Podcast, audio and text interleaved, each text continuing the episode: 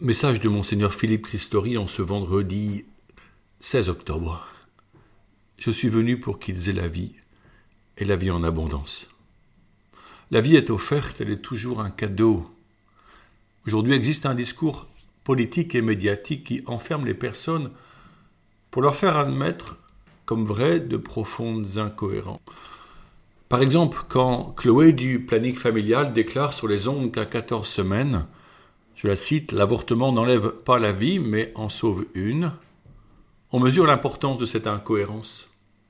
Le petit être niché au creux du ventre maternel ne serait-il pas un être vivant? Quand commence la vie?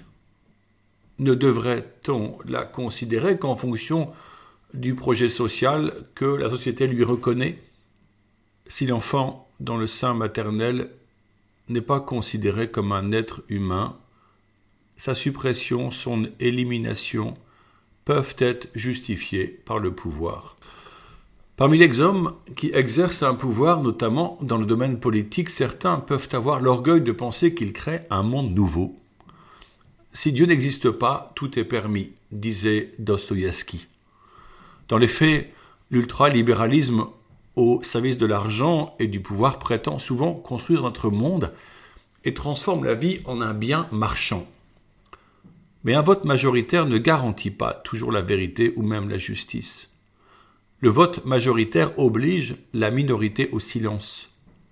Aujourd'hui, vouloir s'opposer à l'avortement est tout simplement une position inaudible pour les médias et combattue ou impossible dans l'espace du débat politique. L'élargissement des délais pour avorter crée une mentalité abortive de plus en plus banalisée l'avortement est devenu un droit, un soin remboursé. Comme elle est loin l'époque de la loi Simone Veil qui, tout en légalisant l'avortement, reconnaissait qu'il est un drame et qui encourageait toute association qui offrirait la chance à la maman de garder son enfant. La culture du déchet, terme du pape, est prégnante culture de mort, elle ne procure pas le bonheur à ceux qui, le recherchent. Elle ne peut que conduire à des formes d'indifférence et de désintérêt pour ceux qui souffrent et sont considérablement amplifiées par un individualisme galopant. Ce n'est pas mon problème, me disait un homme au sujet de deux jeunes vivant dans la rue. Je ne les vois pas. Aujourd'hui, face aux lois touchant la bioéthique, beaucoup considèrent que ce n'est pas leur affaire. Or, notre modèle de société est en jeu. L'Église catholique est minoritaire devant cette tempête. Elle constate que les victimes sont d'abord les femmes qui souffrent de savoir que leur petit enfant a été éliminé dans leur sein maternel. Leurs larmes sont silencieuses et ignorées, voire jugées indécentes. L'autre victime est cet enfant qui n'a rien demandé à personne et qui, comme tout être vivant, aspirait à vivre. Nous espérons en la fraternité pour tous. Or celle-ci n'existera que si elle englobe tous les êtres humains, depuis la conception dans le sein maternel jusqu'à la fin de la vie naturelle. Si cette fraternité n'est pas ouverte à tous, alors l'égalité et la liberté resteront un vœu inatteignable. Face au défi de l'indifférence, la parole du pape arrive à point nommé aussi continuons la lecture de son encyclique appelée Fratelli Tutti, ce qui signifie tous frères.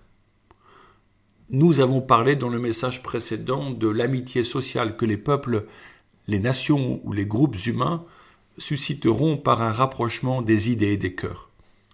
Cela nécessitera le choix d'un dialogue ouvert à l'écoute authentique des autres pour entendre leur point de vue et se laisser traverser par leur compréhension différente ce choix exigeant demande du courage et de la bienveillance mutuelle.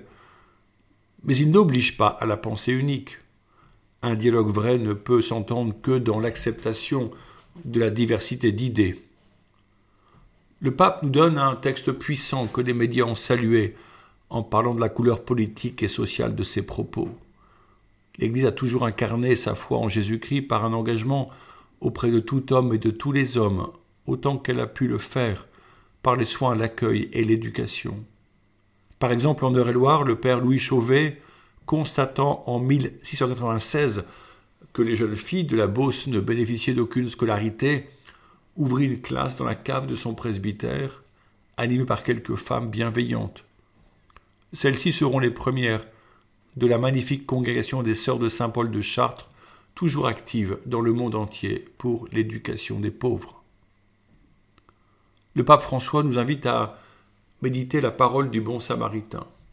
Pour rappel, celle-ci décrit la violence faite par des brigands envers un homme juif qui gît dans le fossé. Passe un prêtre et un lévite expert de la loi de Moïse, qui tous les deux se détournent du pauvre blessé. Arrive un voyageur samaritain qui lui prodigue les premiers soins, puis il le mène sur sa monture à l'auberge. Là, il le confie à l'aubergiste en lui payant à l'avance les frais. Finalement, Jésus valorise la charité de ce Samaritain mal aimé des Juifs qui s'est fait le prochain de se blesser.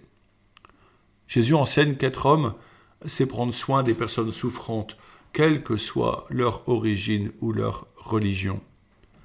Partant de cet exemple, le pape affirme la vocation de tout homme à prendre soin d'autrui, car nous sommes liés par une commune humanité. Je le cite, Nous avons été créés pour une plénitude qui n'est atteinte que dans l'amour. Vivre dans l'indifférence face à la douleur n'est pas une option possible. Nous ne pouvons laisser personne en marge de la vie. Le bon samaritain est une icône éclairante pour notre monde. L'histoire se répète. Notre société civilisée laisse de nombreuses personnes au bord du chemin. Les blessures sont multiples mais bien présentes. Pour le pape, il n'y a que deux types de personnes celle qui passe son chemin et reste indifférente à l'homme blessé, et celle qui prend en charge la douleur. C'est face à celle-ci que les masques tombent. Il dit Allons-nous nous pencher pour toucher et soigner les blessures des autres?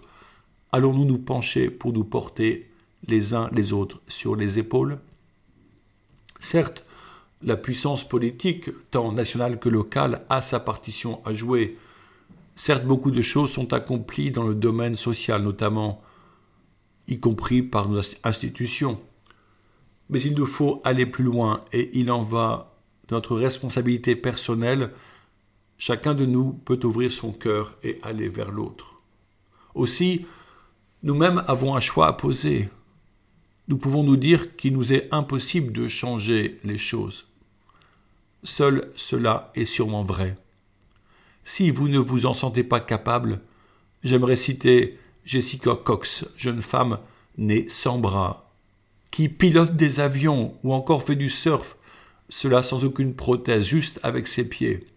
Elle dit ôtez vos prothèses, celles qui vous encombrent le cœur, et agissez.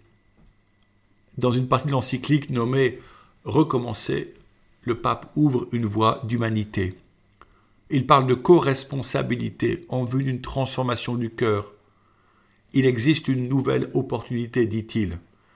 Cet espoir est lié d'ailleurs avec l'écologie intégrale, qui a comme fondement les quatre relations fondamentales d'une vie juste. Avec soi, avec les autres, avec la nature et avec Dieu. Les défis sont considérables, mais si nous nous associons, si nous conjuguons nos efforts, si nous entrons dans une culture profonde de l'altérité, nous pourrons beaucoup plus que si nous restons isolés. D'un seul cœur et ensemble, nous réaliserons des projets que personne ne ferait seul pour rejoindre l'humanité blessée. Dans notre diocèse de Chartres qui couvre tout l'Eure-et-Loire, nous avons institué une diaconie. Ce mot signifie service dont la raison d'être est de se connaître entre acteurs de la solidarité pour pouvoir associer nos prières et nos talents concrets afin de répondre aux besoins des plus pauvres. La parabole du bon samaritain est toujours d'une pertinence merveilleuse. La foi en Jésus-Christ qui s'est fait homme pour partager notre condition humaine et vivre notre quotidien invite à lever les yeux vers le royaume et à nous soucier des frères et sœurs dans le besoin. Chacun peut faire ce pas avec le soutien de nos communautés. En ce mois missionnaire, j'aimais le vœu que notre charité se fasse inventive et simple. Bonne route à chacun. avec la Vierge Marie, confions ce temps missionnaire et livrons-nous à l'amour. Maintenant je vous bénis au nom du Père et du Fils et du Saint-Esprit. Ensemble, prions l'Angélus. L'ange du Seigneur apporte l'annonce à Marie, et elle conçut du Saint-Esprit. Je vous salue Marie, pleine de grâce. Le Seigneur est avec vous. Vous êtes bénie entre toutes les femmes, et Jésus, le fruit de vos entrailles, est béni. Sainte Marie, Mère de Dieu, priez pour nous, pauvres pécheurs, maintenant et à l'heure de notre mort. Voici la servante du Seigneur, qu'il me soit fait selon votre parole. Je vous salue Marie, pleine de grâce, le Seigneur est avec vous, vous êtes bénie entre toutes les femmes, et Jésus, le fruit de vos entrailles, est béni. Sainte Marie, Mère de Dieu, priez pour nous, pauvres pécheurs, maintenant et à l'heure de notre mort. Amen. Et le Verbe s'est fait chair, et il a habité parmi nous. Je vous salue Marie, pleine de grâce. Le Seigneur est avec vous. Vous êtes bénie entre toutes les femmes, et Jésus, le fruit de vos entrailles, est béni. Sainte Marie, Mère de Dieu, priez pour nous, pauvres pécheurs, maintenant et à l'heure de notre mort. Amen. Priez pour nous, Sainte Mère de Dieu, afin que nous soyons rendus dignes des promesses du Christ. Prions. Répands en nos cœurs ta grâce, Seigneur. Par le message de l'ange, tu nous as fait connaître l'incarnation de ton Fils bien-aimé. Conduis-nous par les mérites de sa passion et de sa croix, jusqu'à la gloire de sa résurrection par Jésus, le Christ notre Seigneur. Amen. Bonne journée.